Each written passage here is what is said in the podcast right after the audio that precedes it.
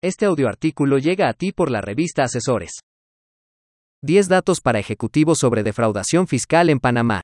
Por Publio Ricardo Cortés La defraudación fiscal penal es un hecho no solamente en la ley de Panamá, sino que según hemos estado observando la Dirección General de Ingresos está aplicando la normativa y ya son varios casos que se han reportado en los medios, donde las denuncias han sido llevadas ante el Ministerio Público. Todavía ningún caso ha llegado a juicio ni hay jurisprudencia. Por lo tanto, es un tema que merece darle seguimiento.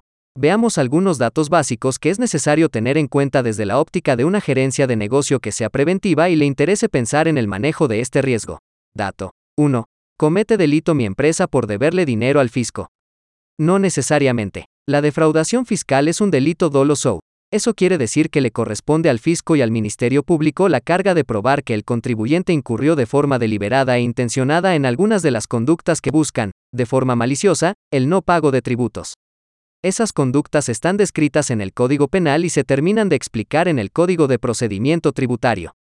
No se puede incurrir en esas conductas por el solo hecho de deber impuestos. Podría ser que sí, pero no necesariamente. Para mayor claridad revisemos algunos ejemplos. Si la empresa contribuyente ha presentado oportunamente su declaración de rentas o de ITBMs, nombre del IVA en Panamá, y de tales declaraciones sale un impuesto alto a pagar, pero la empresa no lo ha pagado por problemas de flujo de caja, muy probablemente no existe delito alguno, porque la deuda surge precisamente de la declaración del contribuyente y el no pago no se origina en ninguna maquinación intencionadamente prevista para dejar de pagar. Diferente es el caso cuando en la declaración se ocultan por maniobras contables intencionadas ciertas transacciones y ello da como resultado el no pago de impuestos. En el segundo caso, podríamos estar frente a un delito, pero incluso en ese caso sería necesario cumplir ciertos estándares como cuantía y agotamiento de un proceso extenso donde se debe presumir la inocencia de los responsables, hasta que exista una condena en firme. Dato 2. Cada vez que se da una conducta de defraudación fiscal necesariamente existe el riesgo de la comisión de delito no incluso en los casos donde existe una conducta dolosa o maquinación intencional para evadir el impuesto aplicable, no necesariamente es delito. Esto es así porque la legislación realiza una división entre la evasión fiscal administrativa y la defraudación fiscal penal. Las conductas de ambas son sustancialmente las mismas, sin embargo, la línea roja que separa una de la otra es la cuantía. Si la afectación al fisco es igual o superior a 300 mil dólares estadounidenses, la misma está en la categoría de delito y puede conllevar penas de 2 a 4 años de prisión. Si es inferior a esa suma, por más dolosa que sea, no es un delito, aunque sí es una falta administrativa sujetas a multas que fija la DGI después de un proceso y cuya decisión es apelable. Ahora bien, lo anterior se escribe y se lee fácil, pero no es tan sencillo, porque la legislación no deja muy claro cómo se calculan esos 300 mil dólares estadounidenses. Por ejemplo, no dice si se suman o no las afectaciones al fisco en diversos impuestos, cuando varios son impactados a la vez por la conducta de defraudación fiscal. ¿Qué pasa si, vistas separadamente, las afectaciones al fisco no excedan 300 mil dólares estadounidenses? ¿Se suman o no se suman? Este es un factor de riesgo que la jurisprudencia debe ir decidiendo. Dato 3. ¿Quién condena a la empresa o a las personas naturales por defraudación fiscal penal?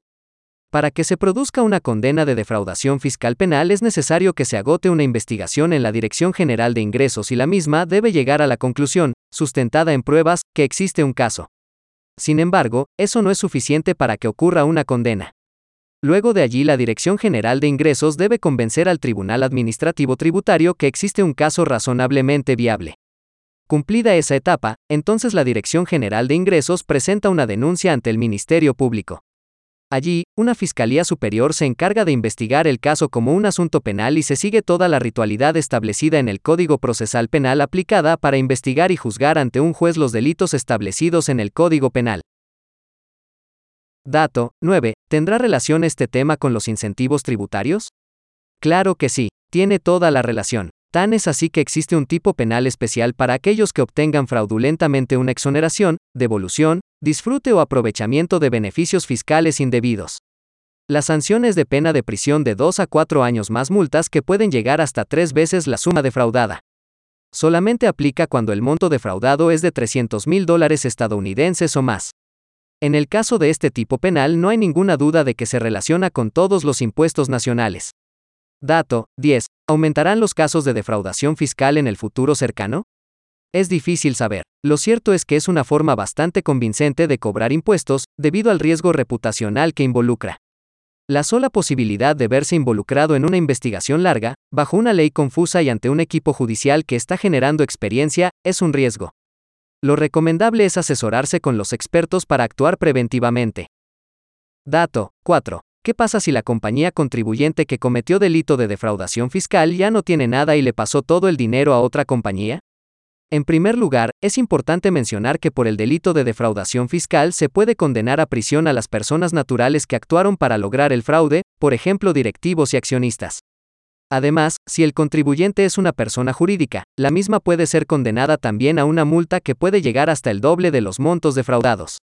Ahora bien, no se debe olvidar que en el Código Penal también existe otro delito separado que es el blanqueo de capitales con penas que van desde 2 a 4 años de prisión. Incurre en este delito todo aquel que colabore en el desvío de recursos procedentes de la defraudación fiscal. Por eso la revisión preventiva de las transacciones es fundamental. Dato 5. ¿Aplica la defraudación fiscal a todos los impuestos? Esa es una gran pregunta y también una gran duda.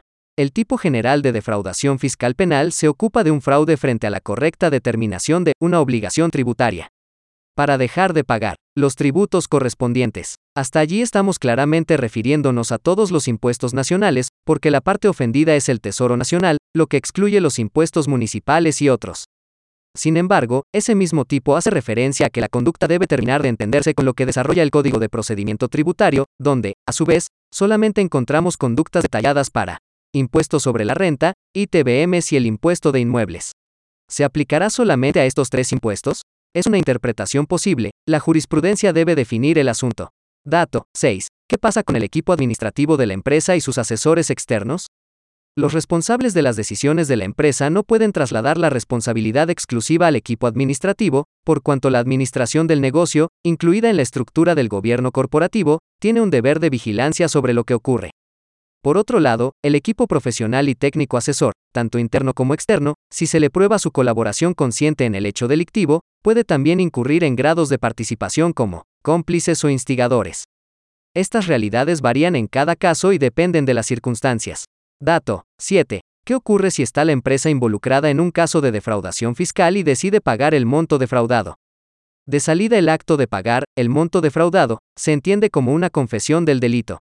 De acuerdo a la ley de Panamá, la consecuencia de un acto de esa manera varía, dependiendo del momento en el cual se hace, a saber, si la situación se da en la etapa de la investigación, no se ejercerá la acción penal contra la persona involucrada.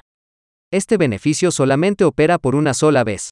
Si el pago se hace en una etapa subsiguiente, cuando ya ha sido condenada, pero la sentencia no está en firme, se exime de la pena al responsable. Este beneficio solamente opera por una sola vez. Dato 8. ¿Está preparado nuestro sistema de justicia para manejar estos casos? Está por verse. La tributación es un tema complejo, tanto desde el punto de vista jurídico obligacional como desde el punto de vista contable, financiero y económico. Para poder pasar a la etapa del análisis penal del asunto, lo ideal sería que se entendiera todo lo anterior. No veo otra forma para poder identificar el dolo y poder diferenciarlo de otro tipo de conductas como, por ejemplo, la diferencia de criterios en la aplicación de una ley que de por sí es confusa. Un riesgo del sistema es que muy probablemente los operadores de justicia no tienen el entrenamiento. Aumenta, por tanto, el reto reputacional para las organizaciones.